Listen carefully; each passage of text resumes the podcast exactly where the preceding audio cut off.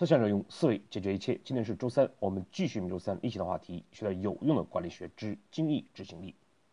上一次呢，我们谈到了保证企业里面指令线令行禁止的四个方面，它们分别是呢，工作明确、担当明确、预警明确和利益明确。今天呢，我们就交流第二个担当明确。什么叫做担当明确呢？简单理解就是，我们要明确一件事情的承担者，也就是我们通常所说的责任人。为什么我们强调担当而不用责任人这样的字眼呢？在企业里面，我们在明确担当者方面。又通常有什么样的错误呢？为什么很多领导者都会觉得自己的员工缺少担当？这就是这次呢我们跟大家分享的话题。首先呢，我们就先看一看为什么我们要用担当者的这样的称呼，而不使用责任人。在企业里面，通常我们发现了错误、过失。映入我们头脑的马上就是谁是责任人，也就是说，责任者往往会跟过失、错误、惩罚联系在一起。比如说，一台设备，因为呢某一个螺丝没拧紧，遭到了客户的投诉，在我们的头脑之中，马上想到的是是谁干的，谁来承担他的责任。而当我们以这样的思考方式来追究责任的时候，我们去询问车间工人呢，和他的领导者会说：“我们都是按工艺操作的，不可能一个螺丝拧错了。”我们去问检验部的相关检验人员，他们也会说呢：“一台设备几百个螺丝，我们不可能一一检查。”而如果我们去问技术部门，技术们也会讲，一定不是我们造成的，否则不会出现一例这样的事故。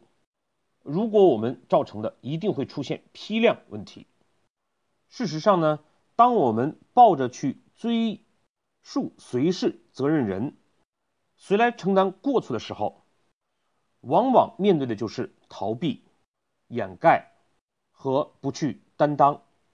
也正是这个原因呢，我们在语言上就避免的使用“责任人”这样的称呼，而相反用“担当者”的概念。同样，刚才的案例，如果我们以强调担当的方式来去解决的时候，效果呢可能会截然不同。我们可以请技术部门、现场的工人、车间的管理人员。检验人员做一个呢共同的研讨会。面临螺丝松动的问题，我们以后如何避免？看一看大家有什么方法来解决它，下一次不再发生。所以这个时候我们注意的是，现在的关注点不在谁是责任人，而在事情上如何纠错，如何大家一起集思广益。那么这个时候，每一个部门呢都愿意拿出自己的建议，相应的解决方案，因为这个时候呢，与责任惩罚无关，反而呢，与为公司着想、贡献自己的智慧与成就感有关。所以呢，事实上，我们是通过交流。建立了一个担当的氛围，我们也把每一个相关的人员都假定为担当者，而不是逃避责任、不愿意去担当的人。而结果呢，就是我们发现每一个人都变成了担当者。所以呢，担当明确就是在讲我们在指令一个工作的时候，事前呢应该讲责任。封闭掉，该是谁的就是谁的，而事后呢，我们不是去追究责任、惩罚过错，而更多的是给大家担当的机会，寻找解决问题的方法。我们可以简单的总结为：事前呢明确责任，事后呢追求担当。当然，对一些明显的过错、低级的失误，也会做出一定的处罚。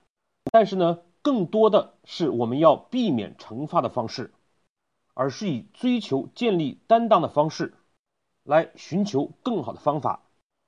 其实仔细想起来，一件事情发生过错，我们要的并不是所谓的找到责任人对他进行惩罚，而是呢下一次避免问题的发生。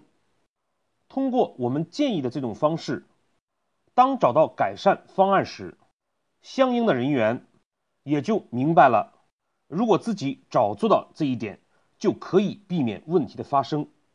事实上呢，他的内心会进行自我的检讨，从而促使他呢，以后在工作中更加的小心和担当。同时呢，由于在发现问题之后，大家针对的是事情，追求的是问题的解决，而不是以罚代管。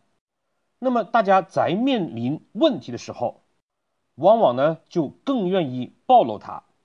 而不是掩盖它。当我们对问题过错宽容的时候，我们呢才是在鼓励员工正确的直面问题、解决问题，做一个担当者，而不是呢一个责任逃避者。这样呢我们就清楚了，当我们下一个指令的时候，首先要做的就是担当明确。然后呢，才是与担当者形成共识，明确工作。当然，另外一点就是，担当者不能模糊。比如说，我们召开一个会议，可能呢是一个部门长主持的，可是，一旦上级，尤其是老板参加的时候，一不小心呢，对这个会议的成果的担当者。就变成了上级和老板，从而呢，对这个负，从而呢导致对这个会议真正负责的人不去担当责任。如何呢？提前准备好会议需要的资料，如何保证会议召开的有序？如何保证会议能够探讨出结果？又如何让会议的指令在日后得到落实？这些事情呢，反而没有人想，最后可能就会导致公司一出现问题就召开相关的会议，然后有没有解决呢？倒是放在第二位了，因为我已经召开过会议了，会议呢反而成为我们逃避责任，表示我已经采取错失了一种托词了。当然，我们明确担当者呢，不能是两个人。必须呢建立一对一的责任。如果一件事情有两个人担当的话，我们就需要重新定义工作的成果，将一个工作按照他们分担的不同，指定相应的担当，而不能写下来张三和李四负责。这往往会为日后的相互推诿、扯皮埋下了祸根。同时呢。一旦我们这种基于担当的氛围文化的形成，员工呢也就慢慢的认识到，给一个人安排工作是为了让他担当，给他机会表现自己，提升自己的能力，而不是呢干的越多错的越多，错的越多呢惩罚越多，反而呢会导致人们不愿意去承担工作。多一事不如少一事。好，我们对今天的内容做一个回顾。第一，我们强调的是事前建立封闭的责任，让当事者意识到自己对工作的成果负责，理应全力以赴，竭尽所能。事后呢，我们不以追究责任为主，而是呢推动大家去担当。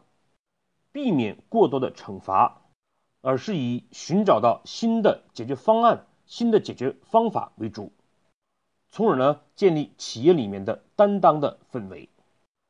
第二点，在保证指令线四个明确里面，在任何时候都不能缺少的是明确担当，也是我们下达指令首先要做的事情。第三，担当者要避免多人。如果发现有多个担当者的话，就需要重新划分我们工作的内容，分开，然后分别的指定相应的担当者。好，今天的分享呢，我们就到这里，谢谢各位的收听。